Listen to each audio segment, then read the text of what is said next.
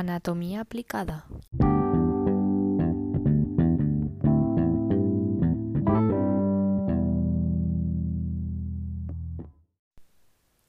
Bienvenidos al canal de Anatomía aplicada. Mi nombre es Marta Delgado y soy alumna de primero U del Instituto Bernardo Balbuena. Si te interesa conocer un poco más acerca del fascinante mundo de la anatomía, estás en el podcast indicado.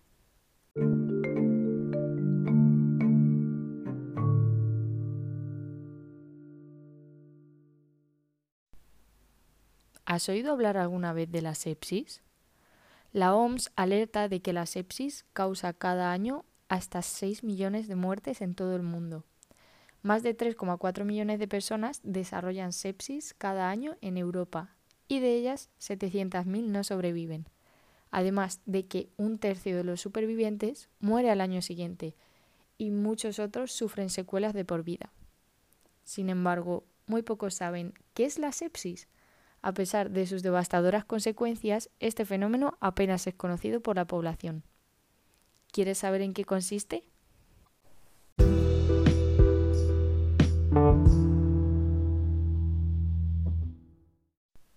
La sepsis es la respuesta abrumadora y extrema del cuerpo ante una infección.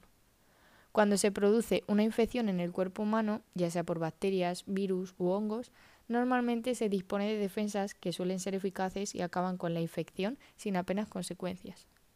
Pero a veces las defensas no son capaces de eliminar por sí mismas la infección, ni siquiera con ayuda de medicación. Para evitar que la infección se extienda desde el foco al resto del cuerpo, nuestro propio cuerpo produce sustancias que inflaman los tejidos alrededor del foco, evitando que los gérmenes se propaguen. Pero si el organismo no es capaz de frenar la propagación, los gérmenes pasan al torrente circulatorio produciendo una respuesta inflamatoria masiva. Como resultado, se deteriora el flujo sanguíneo, lo que a su vez priva a los órganos de nutrientes y oxígeno, pudiendo causar daños en los órganos vitales como el cerebro, los pulmones, el hígado, los riñones y el corazón. Esta situación fisiológica en la que se causa una reacción en cadena en el organismo es lo que se conoce como sepsis.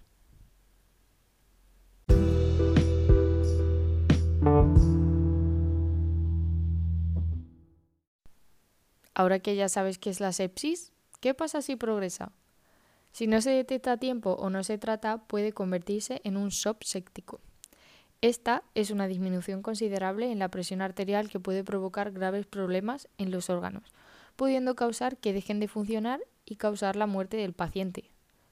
La mayoría de las personas se recuperan de una sepsis leve que ha sido detectada a tiempo y tratada, pero la tasa de mortalidad por shock séptico es de alrededor del 40%.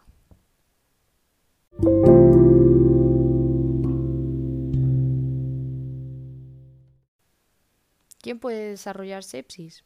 Lo cierto es que cualquier persona que tiene una infección puede desarrollarla, pero ciertas personas son más susceptibles que otras. Estos son ah, mayores de 65 años, personas con afecciones crónicas como es la diabetes, enfermedad pulmonar, cáncer y enfermedad renal personas con sistemas inmunitarios debilitados, mujeres embarazadas y niños menores de un año. Respecto a los síntomas de la sepsis, el mayor peligro es que inicialmente puede pasar desapercibida y confundirse con, con, los síntomas de una infección normal. Si no es diagnosticada y tratada a tiempo, se va a desarrollar poniendo cada vez más la vida del paciente en peligro. Por lo tanto, debemos prestar especial atención a los siguientes síntomas que nos pueden estar alertando de una complicación relacionada con la sepsis.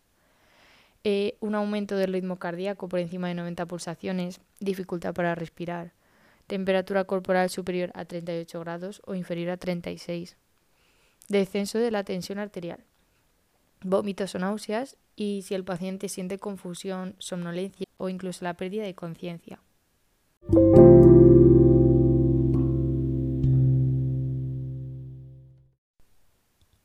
¿Cuál es el tratamiento?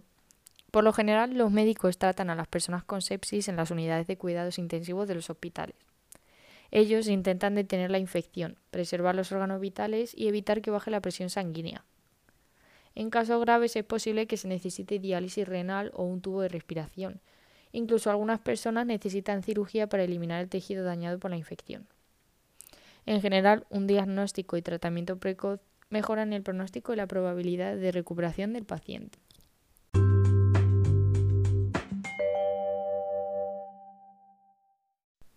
No podemos prevenir la sepsis como tal, pero sí que podemos tomar una serie de medidas específicas para prevenir infecciones y así no correr el riesgo de desarrollar sepsis.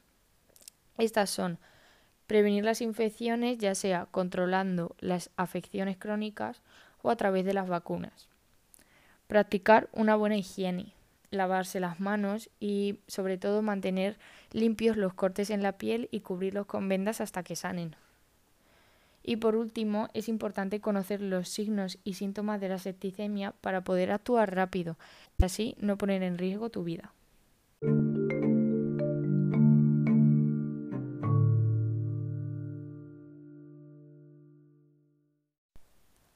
Ahora vamos con algunas preguntas comunes acerca de la sepsis.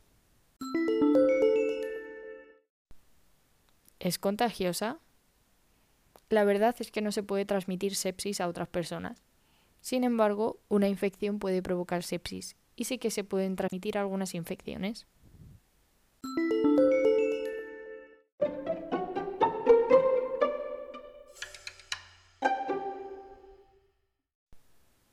¿Qué debo hacer si creo que padezco sepsis? La sepsis es una emergencia médica si tienes una infección que no mejora o incluso empeora, actúa rápido. Acude al hospital. Hablamos de sepsis, cada minuto cuenta.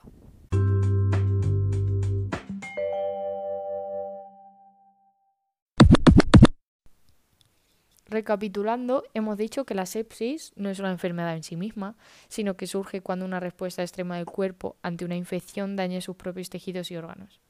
Si esta se desarrolla, puede derivar en un shock séptico, que es mortal, por lo tanto, es de vital importancia que sea detectada y tratada a tiempo. Un diagnóstico a tiempo mejora de forma considerable la probabilidad de mejora del paciente. Por lo tanto, recuerda que si tienes alguna infección y padeces alguno de los síntomas anteriormente nombrados, la sepsis podría ser una posibilidad. Además, es muy recomendable seguir las medidas preventivas.